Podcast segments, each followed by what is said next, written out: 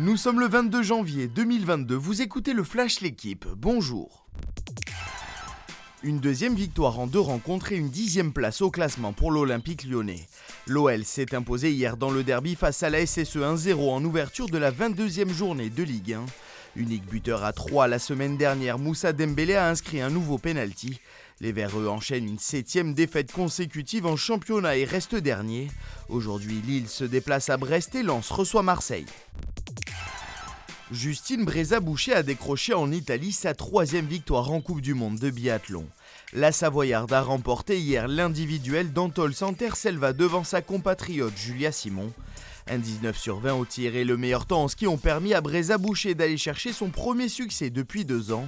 Simon signe elle sa quatrième deuxième place de la saison. Humilié par Monaco mardi, l'Asvel a arraché la victoire dans les dernières secondes face à Belgrade. Les Villeurbanais ont battu à domicile l'étoile rouge 69 à 67 lors de la 22e journée d'Euroleague. Diminués par l'absence d'Elio Kobo, les Rodaniens ont pu compter sur les 17 points de Paul Lacombe et Chris Jones.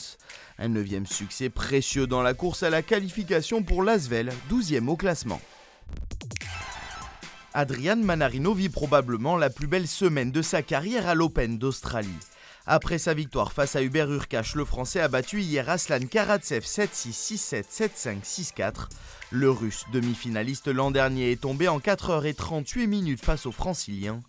En huitième de finale, Manarino affrontera Rafael Nadal, vainqueur en 4-7 de Karen Kachanov. Qualification également en huitième de Gaël Monfils opposé à Miomir Kekmanovic. Merci d'avoir suivi le Flash l'équipe. Bonne journée.